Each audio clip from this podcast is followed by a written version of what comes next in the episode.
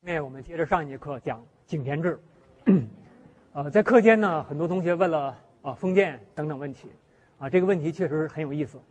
它既可以指一种政治制度，啊在欧洲它还可以指一种法律制度，呃同时呢它也可以指一种呃生产方式。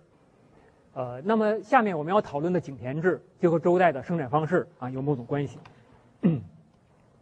在讨论井田制的时候，我们首先要澄清一个国野的概念，就是国野制度，啊，呃，这个制度在我们的《宗史纲要》中啊阐释的不算清楚，啊，各国的国土啊都以国为中心，所以这个国是都邑的意思，啊，这个国是都邑的意思，和我们今天所说的国啊是啊是一个一大片地面啊是不一样的，国就是都城，那么都城附近的。这片土地称为乡，啊，请大家注意这个乡，啊和国的概念。所以这片土地也可以称为国，啊。据说周有六乡，啊，所以我把它分成六份周有六乡的制度，啊，呃，刚才我们讲到周朝的军队有周有这个西六师是吧？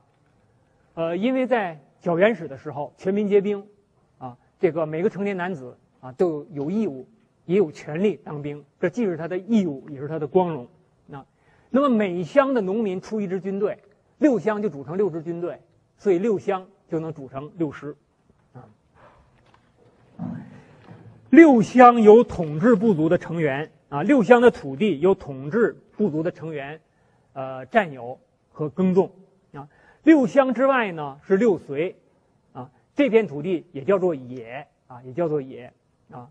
在野上分布的呃六随啊，和六乡相对，六随的人民主要是土著和被征服的部族，比如刚才我们看在分封的时候啊，被封以阴民六族、阴民七族，我们刚刚讲完的，大家没忘吧？是吧？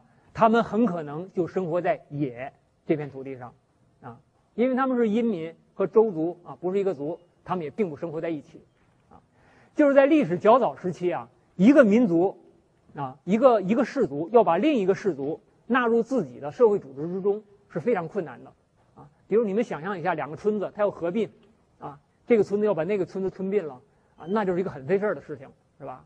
那两个族人，一个族要是这个怎么和另一个族啊，这个吞并另一个族并组织起来，这是比较麻烦的。啊但是在周代的时候，人们已经发发明了一种制度，这个制度就是国野制度，啊，周族生活在六乡，啊，土著和被征服者生活在这个，呃，六随，啊，那么他们通过这种方式，啊，啊，初步的彼此结合起来，啊，生活在六随的人民，啊，也叫野人，啊，因为这片土地叫野，生活在六乡这片地上的人叫国人。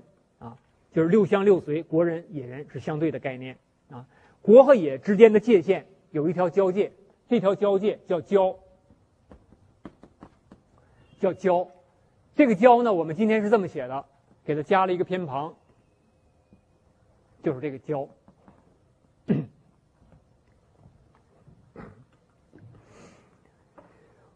国人是自由人，他可以做假事啊，就组成军队。可以当兵，还可以进入学校学习，可以做低级官吏。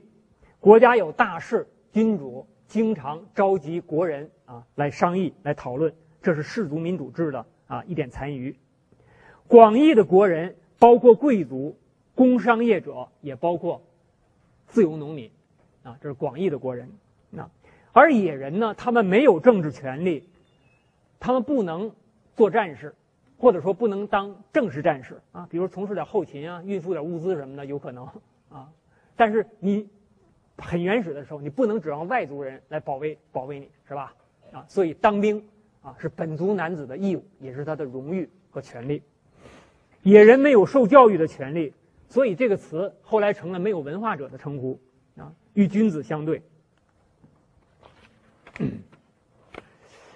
奴役异族人相对来说总比奴役本族人要容易得多啊，呃，所以啊，这种不同族之间以这种方式结合起来的事情啊，我们仍然不仅是在周朝看到，在另一些地方也可以看到，比如非洲南罗德西亚的恩德贝勒酋长国的国民就分为三个群体的等级：赞西人啊占百分之十五，恩拉人占百分之二十五，还有一种呃洛兹维人占百分之六十。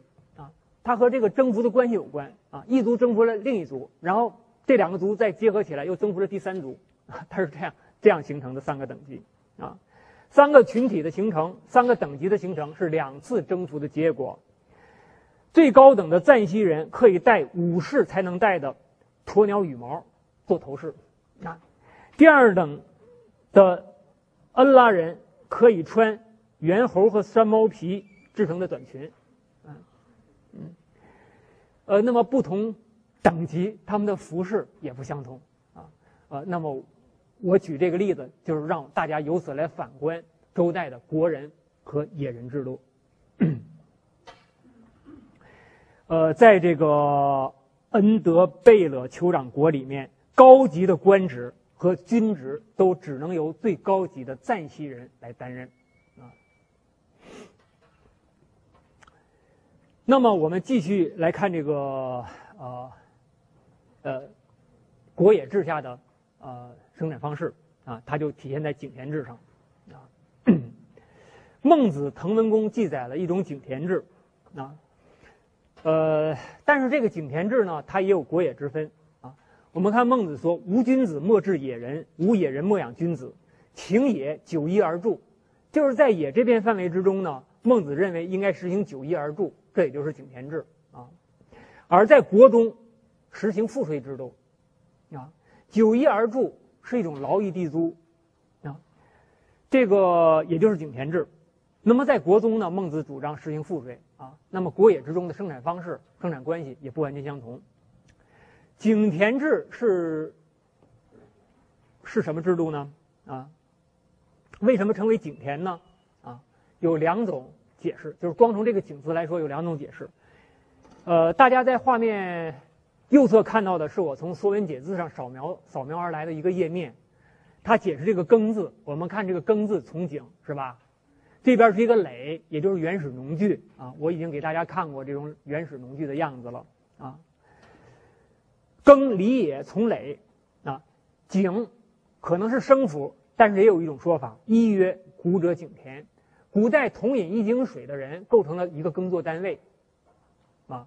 他们称为一井，井就是一个乡井啊，啊，一群劳动者的单位的意思啊。有人认为井就是从水井来的啊，还有一种呢认为这个田地，呃，彼此啊分割，被这个田中的这个沟渠啊小路分割成井字，所以成井田啊。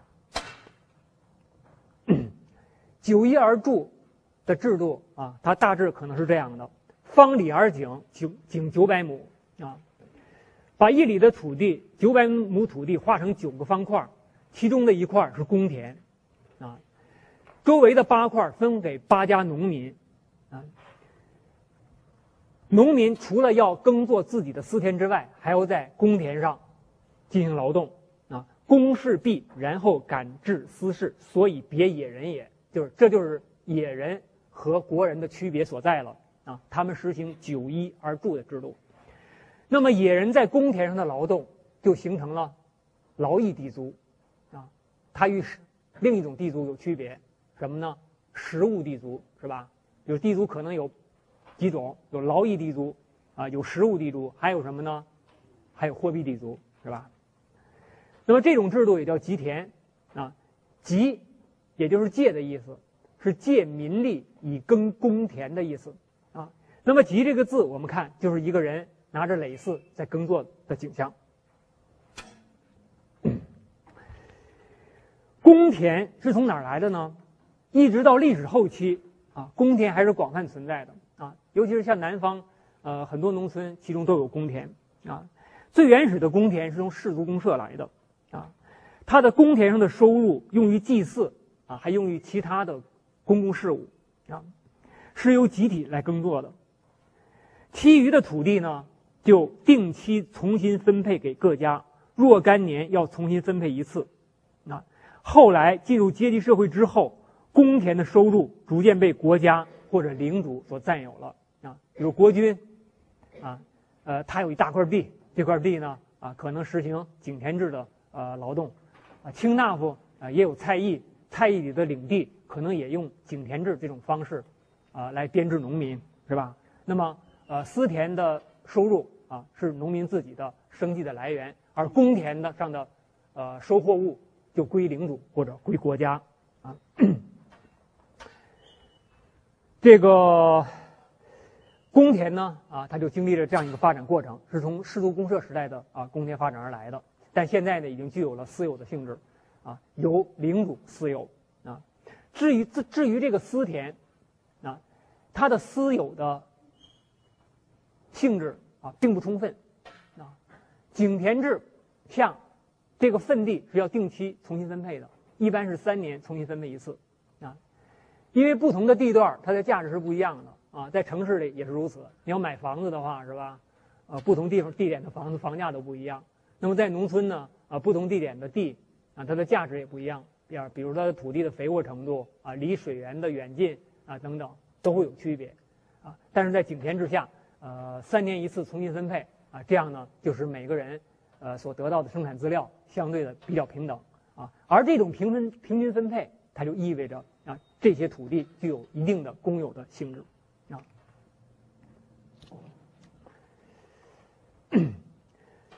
对于井田制应该如何理解？那么学者呢一样给他贴一个理论的标签儿啊。郭沫若先生认为它是奴隶制的土地国有制，啊，因为郭沫若先生认为周代是奴隶社会啊，所以对这种普遍存在的劳动方式，他就认为是奴隶制的，而且是土地国有的啊。范文澜先生呢认为是封建制的领主土地所有制啊。刚才我谈到范文澜先生和简伯赞先生一样持西周封建论啊，他认为这段时间也就是周代的生产方式啊是封建领主所有制。另外一些学者就使用公社的概念来解释井田制啊，就是认为井田制是一种公社制度啊。比如金鼎芳先生认为是奴隶制的农村公社。徐中书先生认为是封建制的农村公社，啊，因为郭沫若先生不太赞成使用公社一词啊，因为他是觉得使用了公社一词，这个奴隶制的色彩就会大大的淡化了，呃，但是公社这种东西呢，在人类社会中和人类历史上是广泛存在的，比如印度就大量的存在着农村公社，啊，这个俄罗斯在近代在现代化之前也大量的存在着啊农村公社。那而且废除农村公社之后啊，农民都很不开心，因为他们在农村公社中啊能得到某种保护啊。农村公社呢，呃，这个呃，在现在在以色列可能还有啊，这是人们自愿组成的啊。那么中国在建国之后实行了这个集体化是吧？啊，也建立过人民公社。这种公社最早的来源就是氏族公社，啊，它是一种原生性的公社，完全凭血缘关系来构成氏族。呃，随后呢，出现了副家长制的家族公社，它是一种次生型的公社，仍然以血缘关系作为主导啊，但是其中可能容纳了一些异族的呃奴仆、奴隶之类的成员啊。农村公社是一种再次型的公社啊，它是一种地域性的互助合作单位啊。同一公社的农民不一定属于同一个家族，他们彼此之间不一定有血缘关系啊，但他们却紧密的结合在一起啊。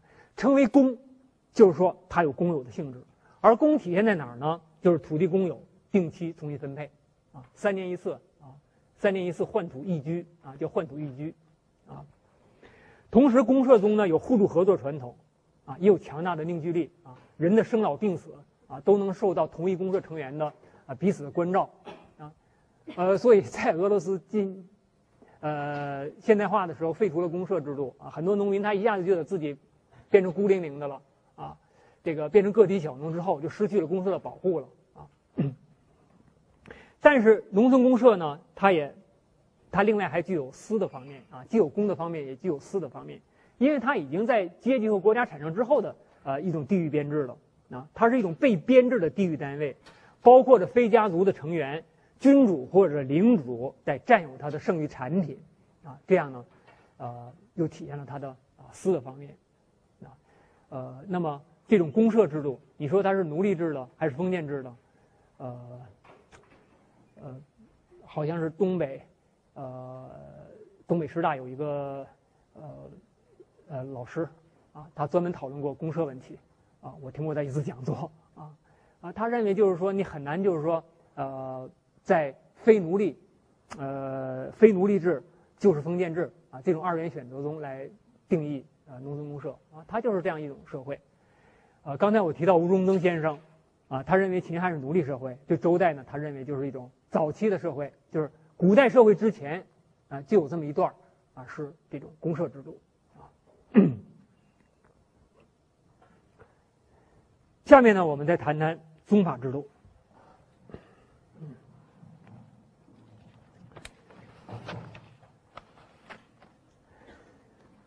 呃，刚才我们谈了这个农村公社啊。那么，农村公社的，呃，或者说井田制的普遍存在，已经显示了周代的社会啊，与战国秦汉以下的，呃，相当不同啊。战国以下的那个自由小农，和周代那个井田农民啊，他们相当的不同啊。呃，其实我觉得理解这些问题啊，对我们生活在这个变革时代的人就很好理解啊。呃，比如说农村公社的时候啊，你问问你们的父母，你们就知道啊啊 那是怎么回事了。然后就是。承包制是吧？到最近呢这几天，啊，中国政府又进行了一个改革，大家都知道吧？允许土地流转，是不是？允许土地流转，那么就可以自由流转，向自由买卖开始发展，是吧？所以有生活我在我们这个时代，我就得理解，呃，这种从井田制一直到自由小农，啊，这种制度的变化啊，就是其实非常有参照意义的啊。那么这种农村公社，他既不是自由小农，也不是奴隶啊。那么，他是周代的社会这个社会关系的一个基础，所以深刻的影响了周人的文化观念啊。徐中书先生有一篇论文啊，其中有这样的看法：儒家为什么主张孝悌、主张敬老、主张仁爱啊、主张互助？那么这样一个思想，就来自农村公社的互助互爱传统。换言之，在徐中书先生看来，公社制度就是啊儒家思想的一个温床或者土壤啊。比如，呃，在儒家的阐释中啊，在乡里面要敬老，要爱幼，同辈的长者都视之为兄啊，高一辈的长者都视之为父啊，这就是一个非常浓厚的一种公社的这个。啊，面公社的一种啊生活状态啊，跟后代很不相同。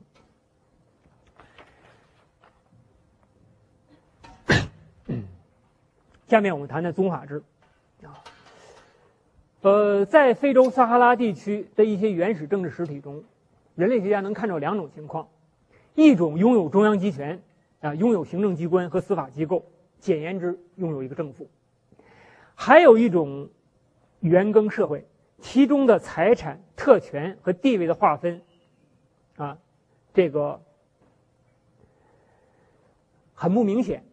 在这个时候，亲属的体系就履行着大多数主要的社会功能啊，就社会分配、社会地位安排啊，在相当大的程度上服从于亲属关系啊。那么由此我们就看到啊，就是说这个国家体制啊，在发展中啊，呃。可能面临着，呃，二者这两种东西，一种是亲属关系啊，在社会中生活中的分量，还有一种是呃那种纯粹的行政管理体制在社会生活中的分量啊。那么，呃，周朝是一个什么情况呢？啊，周朝的宗法制特别的引人注目啊。下面我们来阐释宗法制。首先，我们请大家看一看“宗”这个字啊，从古文字。呃，来解说既能引发兴趣，呃，增加文化史知识，呃，同时也能给我们很多更大的启发。大家看这个“中”字，上面是一个房屋，啊，就是我们汉字的这个偏旁宝字盖是吧？它表示一间房子。中间这个“室”表示神主，这就是一个宗庙的形象，对吧？啊，宗宗法制它的含义是什么呢？第一，宗法制决定宗族构成。一个宗族是由哪些人构成的？是由同一高祖父以下四代子孙所构成的，是这样一个血亲集团，就称为宗族，啊，请大家注意，同一高祖父以下四代子孙所构成的血亲集团啊。所以在这儿呢，我做了一个示意图啊，大家看一看啊，同一高祖父以下的四代子孙啊，这样所构成的血亲集团。假如到了第五代，你处于这个位置啊，就处于比较疏远的，超出五代了啊，到了第六代了，那么你就不再属于这个宗族集团了，你要自立门户了啊。所以《礼记·大传》中有这样的话：“四世而思，服之穷也。”啊，这个“思”是一种丧服，亲人死了要为他穿丧服啊。但是如果不是自己同族成员，就不为他穿丧服啊。四世而思，服之穷也；五世谈免，杀同姓也。杀就是减的意思啊，商服的等级不断的递减啊。六世则亲属皆矣啊。到了六代，第六代就出了五服了，不算是亲属了，不属于同一宗族了啊。宗法制的第二个内容就是决定尊卑秩序，在一个族内啊，由族人要尊奉宗主，小宗要尊奉大宗啊。在这样一个谱系上，大家很容易看出来会有小宗和大宗的区别，是吧？尽管嫡长子的地位最高，但是你处于不同的支系上，你的即使你是嫡长子，那么你的身份也是不同的。比如这一位，他的身份就是最高的吧，对不对？因为他是继承高祖父的，啊，他就是大宗。那假如说这一位，他是继承祖父的啊，我们在这个上看，那只是继承祖父的。那么他虽然也是大宗，就相当于他相对于他的族人来说，他也是大宗，啊，但是呢，啊，他对于这一位来说，他就是小宗了，啊，因为他是在这个世系上他处于旁支，啊，所以呢，这个在宗法制决定族人和宗主，决定小宗和大宗之间的地位和关系，决定家宗族秩序。宗法制的第三点就是一个继统原则。简单的说，就是嫡长子继承制，呃，这个族长他可能有好几位妻子啊，有正妻、正妻有夫人，还有几位呃妾，啊，妾所生的是庶子，不是嫡子，啊，那么在嫡子和庶子之间，只能由嫡子优先继承，啊，那么在嫡子之中呢，又由嫡长子优先继承，啊，这就是嫡长子继承制啊。有资格、有继承权的啊，有继承权的人啊，有资格继承的人啊，称为宗子啊，称为宗子啊，这就是宗法制度。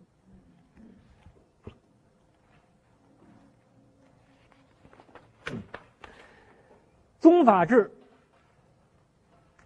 它是一种啊亲属关系的制度啊，但是种种迹象表明，商代已经有宗法制或者有有其萌芽了啊。周代的宗法制的完善达到了顶点，而且它与分封制是紧密交融的啊。首先，刚才我们讲的分封制度的时候，啊，已经给大家指出了这样一个事实啊：周代的分封主要是封子弟、封同姓啊。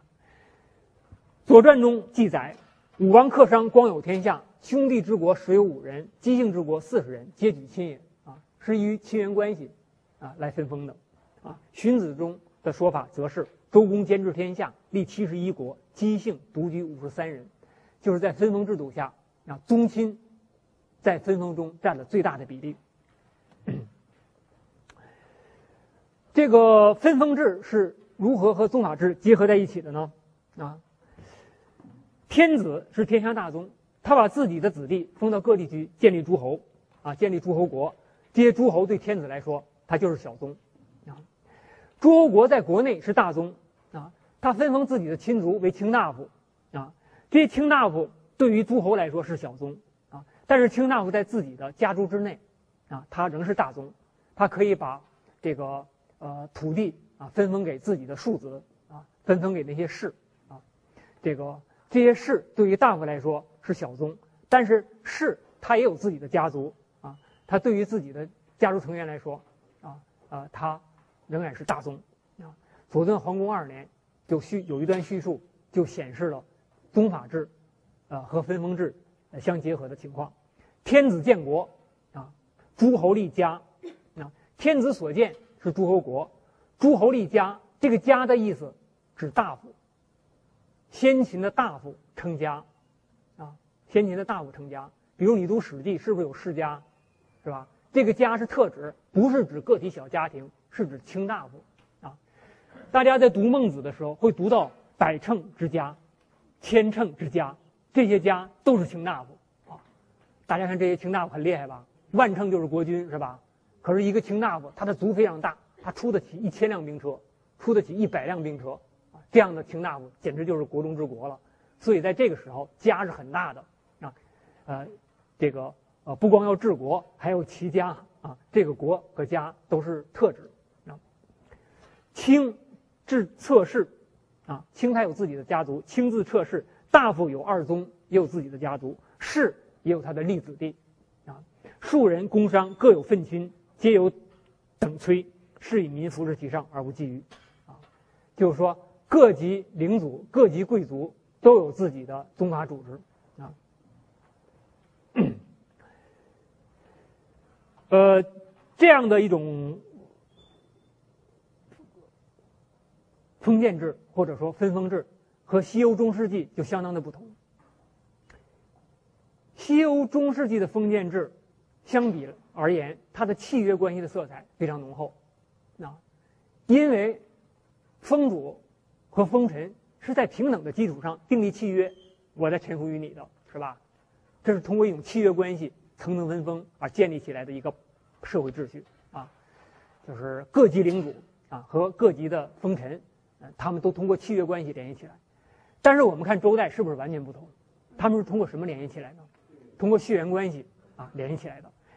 无论是天子、诸侯、大夫还是士，他们的地位都由嫡长子来继承，啊，这和后代的选贤任能也很不一样吧？是吧？所以这个封建制和宗法制是密切的结合在一起的。那么这样一种政治形态就是。一是一种亲亲的政治形态，啊，封建的亲亲原则和宗法性，《左传》中有，呃，有这样的话啊，说周公封建亲戚以藩秉周，啊，也是封建以封建亲戚为主，和西欧中世纪的建立在契约关系基础上的那种封建啊，很不相同。这样呢，这个宗法关系啊，宗法制和封建制啊，就是紧密结合在一起的啊。当然，有的同学可能会马上提出疑问了啊，因为在周的封建中所封的，不光是同姓，也有异姓，也有功臣和盟友，对吧？那么这部分人他们就不在亲缘关系的制约之内了吧？可是我们来看王国维先生的阐释啊，《殷周制度论》，我下课后请大家去阅读啊，我们要讨论的，且异姓之国，非宗法之所能同者，以婚媾生就之一通之。啊就是异姓之国，他们彼此联姻，啊，同姓不婚嘛，啊，只能异姓互之间，呃，互相通婚啊。所以天下之国，大都王之兄弟生就啊。如果他不是兄弟之国的话，就是生就之国了，啊，因为婚姻关系造成的。这个国和那个国，它是外甥和舅舅之间的关系啊。诸国之间亦皆有兄弟生就之亲，啊，所以这样一个国际秩序，大家看一看啊，它不是纯政治性的啊。而有非常浓厚的这个亲缘性，啊，《礼记》中记载了这样的礼制：大国曰伯父伯舅。我们知道伯父就是同姓之国，是吧？啊，称他为伯父，呃，称他的国君为伯父。那伯舅呢，意味着是异姓之国，啊，异姓之国的国君啊，小国要称称他为伯舅啊，因为双方可能有姻亲关系啊。小国呢曰叔父叔舅，也是用亲称，啊，用亲称。啊我们知道齐国是姜姓，对吧？姜姓和姬姓世代联姻，是吧？姬姓的始祖追溯到一个姓姜的女子那里去了，姜元，对不对？所以这两个族的关系是非常密切的，啊，姬姓和姜姓世代通婚，啊，所以姬姓诸国，呃，他们的贵族往往要娶姜姓的女子，所以大家在读《诗经》的时候啊，经常会遇到啊“孟姜”“仲姜”啊这样的词来指称女子。啊，就是说在《诗经》之中啊，这个什么孟姜之类的说法，孟就是长女的意思啊，孟仲叔季啊，就老大、老二、老三、老四啊，这个呃，孟姜就是姜家的大女儿的意思吧，是吧？呃，后来还有孟姜女的传说，是吧？啊，这都是从通过这个周代的这种婚姻制度而来的啊，就是在呃周代啊，姜家的女孩儿啊，被认为是呃，都被认为非常美丽啊，呃，娶到姜姜家的女子啊，才是身份的标志。我们看“比美孟姜，逊美妾都”，啊，都也是啊有风采的意思啊。啊，《诗经》中还有这样一句诗：“齐其食鱼，必合之方；齐其取妻，必其之疆。”吃鱼为什么一定要吃河中的方鱼呢？娶妻为什么一定要娶，呃，齐家的女孩，呃，姜家的女孩呢？啊，那么学者说，这可能是一个破落贵族写的诗，他已经娶不到姜家的女孩了，所以吃不到葡萄，就说葡萄酸。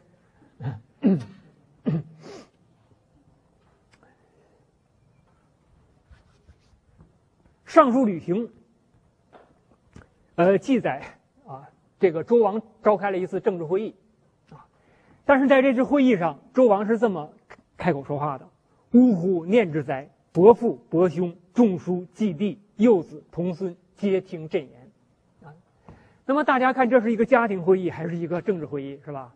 啊，似乎二二者看来是不不分的。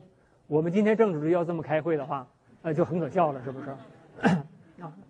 那么在这种情况下，就产生了一种中国，呃，经典的政治理念，叫什么呢？叫齐家治国平天下啊。我们看《尚书》中的记载：“克明俊德，以亲九族。”这是最亲密的若干家族。九族继牧，平常百姓。这个百姓不是老百姓今天所说的老百姓，而是一百家啊较疏远的大族啊。百姓昭明，喜和万邦啊。那时候更多的政治实体。啊呃，他们的关系啊也被被和谐了，啊，离最后是老百姓，黎民便于使用，啊，汉旧遗描述周代的政治秩序就是这样的：古者诸侯治民，周以上，千八百诸侯，其长伯为君，赐仲书记为卿大夫，长伯就是老大嫡长子是吧？那么老二、老三、老四啊，做卿大夫，支属为世庶子，皆士官位。那么我们就清晰的看到。周代的宗法制和封建制是如何紧密的结合在一起、水乳交融的啊？一般认为，随着国家产生啊，公共权力的强化，那么亲属关系就退居次要地位了。但是，在中国这个亡国时代，情况不是这样啊，就是亲缘关系不但没有因国家的发展，嗯，而退缩，反而啊，它发挥了更大的作用。啊呃，这个在上一讲中呢，我们已经有所提示啊，学者对这一点也有所解释，啊，侯外庐先生称之为，呃，维新政治已和古希腊建国的，呃，革命道路啊区区分开来啊。他说我们这是一种维新啊的发呃维新的国家发展历程，而古希腊那是一种革命的啊国家发展历程。这样治家和治国。啊，混容不分啊，也深刻的影响了中国政治观念啊。直到后代仍有以孝治天下这种说法啊，有齐家治国平天下啊这种理念，有一孝作忠啊这样的政治理念啊。汉代在选官的时候设立了这样一个科目，叫孝廉科啊，它也是建立在这样一个基础上，就治家和治国是一体化的，国和家是同构的，是建立在这样一个。这个理念之上的，呃，所以周代的这种，呃，宗法制的政治影响，对中国政治文化啊，呃，确实是在中国政治文化中留下了深刻的痕迹。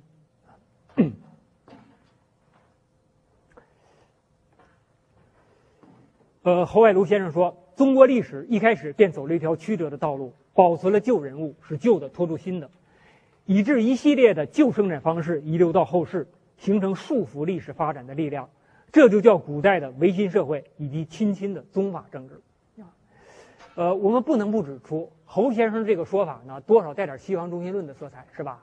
是以西方为标准，然后判断中国，呃的历史进程中有更多的束缚历史发展的力量。但是我们也知道，你在使用发展、使用进步，呃。这样的词的时候，你就要清醒的意识到你在进入价值判断了，对吧？在上一节讨论中，我特别提醒大家，价值判断啊，理论分析和事实这个事实判断，我们是要清晰区分开来的啊。呃，中国历史和西方历史啊，可能经历了不尽相同的道路，呃，但是我们不能简单的说中国这种就是落后的，西方那种就是进步的啊，中国就就束缚了历史发展啊，这种看法啊，现在学者都是努力啊要淡化它啊。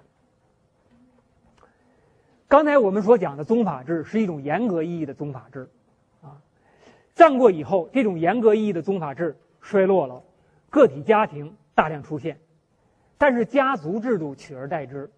那么这种家族制度，在旧中国，啊，也有广泛而深刻的影响啊。在广义上，它也可以成为宗法，啊，也可以成为宗法制。就是大家注意“宗法”这个词，啊，有广义和狭义的两种用法。这个狭义的用法就是刚才我给大家讲的啊，讲的那种体制，啊，广义的用法，宗法制和家族制的意思就差不太多啊。呃，毛泽东曾经有这样的一个在分析中国农村社会各阶级的时候啊，呃，毛泽东早年作为一个革命者啊，他如何理解中国社会呢？他认为啊，对于旧中国，政权、神权、夫权、族权是束缚中国农民的四大绳索。啊像夫权、族权都与宗法有关，是不是？啊，当然，像在中国北方，呃，据我的了解，宗法制的影响不是太大啊。但是在南方呢，情况可能很不一样啊。比如大家在画面上右侧看到的这个，就是毛氏宗祠，湖南韶山毛主席他老人家的祠堂，啊，毛氏宗祠。呃，这是两个字，这个。大家看出是什么字了吧？“家”字是吧？呃，一个宝字盖下面一个“史”，呃，那么早期金文的象形程度比较高啊，里面就是一只猪啊，非常可爱的一只小猪。这个“家”可能是表示财产，因为猪是财产的象征，是吧？呃，在山东地区的一些原始文化中，猪猪骨就被用作财产的财富的象征啊。呃，在近现代之交，中国的青年人啊，已经不能容忍这种家族制度啊对他们生活、对他们思想的束缚了。巴金先生的著名的三部曲中就有这样的话：“什么是家啊？家就是房盖下面的一群猪。”啊，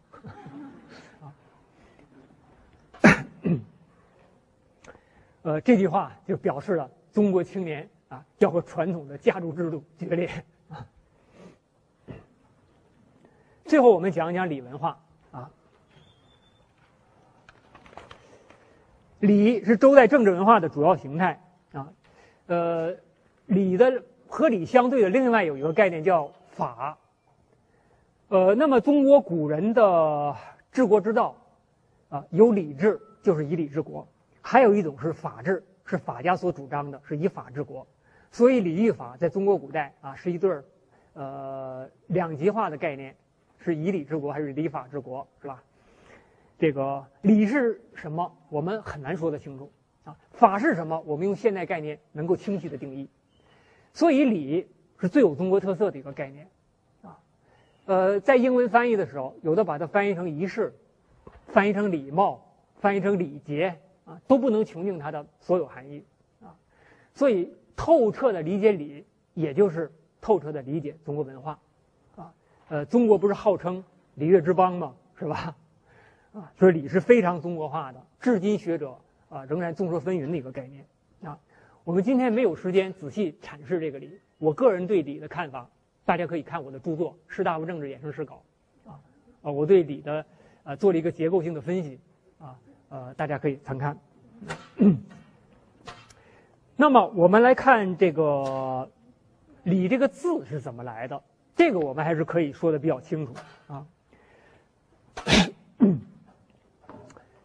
礼这个字，它是由一个士字旁啊和这样一个字构成的啊。士是表示，在中国古代，凡是和祭祀有关的、和神有关的字啊，都用这个士做偏旁。士就是一个神主啊。那么这个字它的结构是什么样的呢？这个字的结构上半部。我们今天看像一个歌曲的曲是吧？其实它应该是绝，就是两串玉的意思。下面这个字，今天看着是一个斗字，啊，其实呢它应该是鼓，啊，是一个鼓字。是个鼓，也就是今天这个“鼓”字的左侧啊。那么右边这个“支”是什么意思呢？这是什么？我刚才讲过的，手手里拿着一个东西在敲，敲这个鼓，这就是“鼓”的，是个象形字，是吧？啊，所以“礼”这个字是由玉和鼓构成的。孔子有这样的话：“礼云，礼云，玉帛云乎哉？乐云，乐云，钟鼓云乎哉？”礼乐恰好和玉和鼓有关。所以孔子的这句话深得“礼”字之精义啊，“礼”的意思就是玉帛和钟鼓啊。我们从这个字形中能够非常清晰的看到这样一点啊。这个鼓大家看一看啊，这就是呃商代的一个青铜鼓啊。大家可以和这个鼓的形状比较一下啊。你可以，你可能感到奇怪，说这个字怎么是鼓呢？啊，那么你看一看像不像鼓啊？如果你觉得它。呃，还不像的话，啊，我们再来看下一页，啊，这个是甲骨文中的“里”字，那么下面的这部分就是“鼓”，啊，这个为什么说的是“鼓”？啊，大家可以看一看下面这幅图，随州征侯乙墓啊，鸳鸯盒漆画中的剑骨，大家看一看这个鼓，底下有个架子，这是一个鼓，上面有些装饰，是不是恰好就是这个形状，是吧？啊，栩栩如生的。那么这个是一个舞狮在这跳舞呢。舞姿就非常有趣儿，是吧？那么这个是一个鼓师，他敲鼓。这个这个鼓师，就是鼓字的那一边拿个鼓槌在敲着那个人，是吧？啊，呃，这是甲骨文中的“玉”字，啊，今年学者又有新的看法，就是在二里头和殷墟的玉柄形器，啊，有人认为这种玉柄形器是成双使用的。它有可能就是这个“玉”字的来源啊。一般认为，原来认为这个“玉”是一串一串的“玉”啊，中间拿个东西穿起来。那么现在有一个学者提出来，呃，二里头和殷墟的玉柄形器啊，有可能就是这个呃“绝”字的呃起源啊。呃，这是我刚刚补充的啊啊，我看书之中呢，会随时把啊比较新的研究补充到我们的呃讲义中去。呃，所以大家看的这个还没有呢 啊，我刚刚做的这张幻灯片。啊呃，对礼，古人有不同的概括。有一种概括是八礼，啊，八礼包括冠礼，啊，就是古代的一种成丁礼。男的到了二十岁要加冠，戴个帽，戴三顶帽子，啊，一次戴三顶帽子，表示你已经成人了，啊。女子呢，在十五岁的时候举行笄礼，啊，用一个笄，啊，把头发穿起来盘起来，表示可以嫁人了，啊。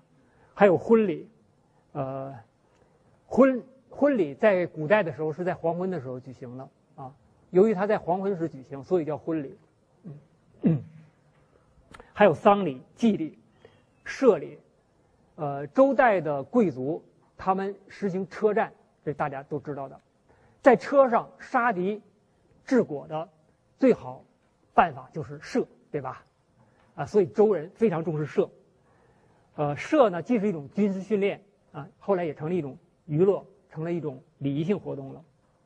享礼就是会餐的意思，它可能源于氏族共同体这种聚餐活动啊。呃，在孔子看来，它也是嗯确定社会尊卑贵贱秩序的一个好办好办法。因为在会餐的时候，长者居上，尊者居上，呃，幼者居下，卑者居下，啊，这样尊卑秩序就一目了然了啊。朝礼是诸侯朝见天子之礼。聘礼是诸侯国互访之礼啊，诸侯之间互访之礼啊。另一种对古礼的概括是五礼，包括吉礼啊，主要和祭祀有关的；凶礼啊，呃，包括丧礼以及其他国家，比如遇到了灾难啊，那么你要表示哀悼，呃，还要呃提供一些呃资助，呃，以救灾减灾等等。啊，啊，直到今天，国与国之间还有这样的礼节，是吧？这些都属于兄礼，还有宾礼，呃，军礼，还有家礼，啊，像婚礼就属于家礼，啊，呃，享礼也属于家礼，官礼也属于家礼，家就是美好的意思，啊，吉、凶、宾、君、家称为五礼，汉代比较重视八礼这个概念，魏晋以下呢，王朝特别重视五礼，呃，历代王朝往往要编制礼典。那么礼典呢啊分门别类就以五礼为纲领。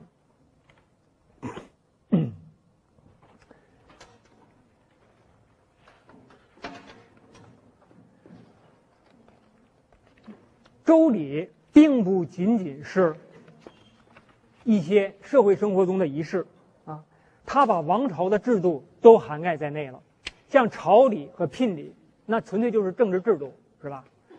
呃，有一部古书叫做《周礼》，可是这部书中所记载的是周代的整个官制，啊，当然是作者编排的，不是真实的周代啊官制啊，是作者所编排的，用天地春夏秋冬六官来编排周代的职官体系。可是他的书名叫《周礼》，那么是不是名不副实呢？也不是啊，因为官制在周人看来，它就是礼制的，也是礼制的。啊，一个一个部分，所以礼有很多的层面，它既指社会生活的习俗啊，也指一些礼乐性的制度，尤其是祭祀制度啊，尤其是祭祀。刚才我们看礼礼那个礼礼这个字的字形结构是吧？它和钟鼓和玉帛有关啊，而这些都是用于祭祀的。祭祀的时候啊，有乐舞，乐舞主要用钟鼓做乐器。那比如说举行地祭啊。呃，举行翻柴的时候，那要把玉帛放在上面一块烧的。玉帛就是献给神的礼物啊，所以宗谷、玉帛都是祭祀用的啊。呃，那么礼又包含了一些这个宗教性的仪式啊，还有一些。此外，比如宴会上啊，有一些礼节啊，那么它是一种文化性的啊。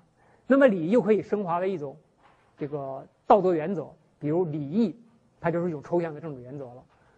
如果说礼制，就可以把国家制度都包括在内，所以礼是一个无所不包的概念，啊，为什么礼这个字眼儿具有这么大的涵盖性？它也和中国人啊处理政治事务的一种特殊方式有关，就是礼制是中国政治的特征，啊，呃，对这样一点，我在《士大夫政治衍生史稿》一书中啊做了一个专门的讨论，就是为什么中国人说的礼具有这么大的涵盖性和无所不包性。中国人啊也非常重礼，礼涉及了各方面的社会活动，几乎各种社会规范都在礼中或与礼相关。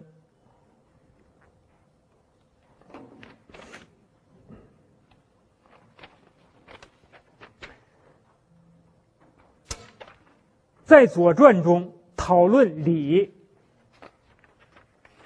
的地方有四百六十二处。并且经常有礼也、非礼也这样的判断，那也就是说，礼成了衡量是非的原则之一了。《论语》中对礼的讨论也达到了七十五次之多。传世有仪礼、有礼记、有周礼，那么，呃，先秦、秦汉的学者啊，在这些书中对礼做了细针密缕的记载。先秦诸子对礼也发表了很多深入的讨论。孔子说过这样的话：“非礼勿视，非礼勿听，非礼勿言，非礼勿动。一切行动，一切言行都有礼来规范。”那么，礼在它的具体的仪节中啊，贯彻了某些政治原则。这些政治原则是什么呢？王国维在《殷周制度论》中啊，有一个很好的阐释。啊，他说：“周礼的基本精神就是尊尊。”亲亲和贤贤，这三个词的第一个字都用如动词。尊就是动词，是尊敬的意思，尊重那些地位高的人，这叫尊尊。亲呢，也是亲爱、亲爱的意思，你去爱那些爱你的亲人，就叫亲亲。那贤贤，也就是敬重师长，啊，敬重贤人的意思。第一个贤，啊，也就是敬重。向之学习的意思，啊。王国维说：“尊尊亲亲贤贤，此三者治天下之充义也。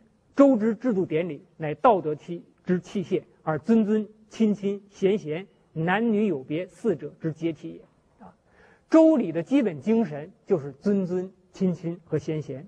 下面我举例子给大家说一下，大家就明白了。啊，尊尊。周礼中有很多礼节，它用来维护尊尊，用来维护尊卑贵贱的政治等级，啊，所以礼以尊尊为原则。比如说，古礼规定，天子的宗庙用七庙，诸侯五庙，大夫三庙，士一庙，庶人无庙。那么这样一个礼制，就体现了尊尊的等级原则，是不是？又如天子用九鼎，诸侯用七鼎，卿大夫用五鼎，元士用三鼎。那么这样一个礼制，用鼎的礼制，也体现了尊卑贵贱的政治秩序。所以，周礼维护尊卑贵贱的政治秩序，尊尊是周礼的基本原则之一。亲亲就是维护宗族关系。例如繁繁密复杂的宗法之礼、奉事父母之礼、祭祀祖先之礼等等，都属于这个范围它维护的是亲疏远近的亲缘等级，维护的是宗法秩序啊。贤贤，我们怎么理解呢？啊，周礼体现为礼乐文物，体现为文化教养。掌握了礼乐的人就是贤人，就是君子，啊。周代的学校就是以礼乐作为教习的内容的。贤者可以为师，祭天之礼、祭祖之礼之外，还有祭师之礼，所以都是礼，崇尚贤贤。啊，贤贤是礼的基本精神的体现。啊，掌握了礼，掌握了礼乐，你就是师长，啊，就是贤人，就有资格为师教人，他人就应该尊重你。啊，所以。这个周礼宗那些尊师之礼、贤贤之礼，维护了君子小人的文化等级，保障了，呃，拥有较高文化者的统治者的地位，这个在尊卑贵贱的政治等级中，谁地位最高？是君主地位最高，对吧？在亲疏贵贱的亲缘等级中，谁地位最高？是父母地位最高，对吧？在君子小人这个文化等级中。谁地位最高？是师长地位最高，对吧？这周礼以尊尊亲亲贤贤为上，而在中国文化中，君、亲和诗得到了最大的尊崇，啊，比如在传统农村的堂屋中，往往供奉着天地君亲师之位，啊，大家看一看，啊，这是一副对联：“忠孝传家久，诗书继世长”，都典型的中国文化的啊这个反应。中间就是天地君亲师位，啊，这是广安邓小平故居的堂屋，啊的正正屋，这是台湾地区的一个无极天地君亲师莲台宝座。那么它又受了佛教的影响，融入了佛教的因素，但依然体现了中国传统文化，啊，啊，大家到网上搜一搜，啊，这种天地君亲师的理念，啊，这种天地君亲师位，啊的图片，啊，还有很多，啊，它真正体现了在中国社会之中。君亲师是可以和天地相比的三种最尊贵的社会角色啊，而这样一种政治文化是在周代就奠定了基础的，在传统中国，君亲师得到了最大的尊崇啊，而且君亲师是三位一体的，每一个居身上位者对其下属都同时具有君亲师的三重身份，他既是官长，他可以管理你，他又是你的兄长兄长，有义务。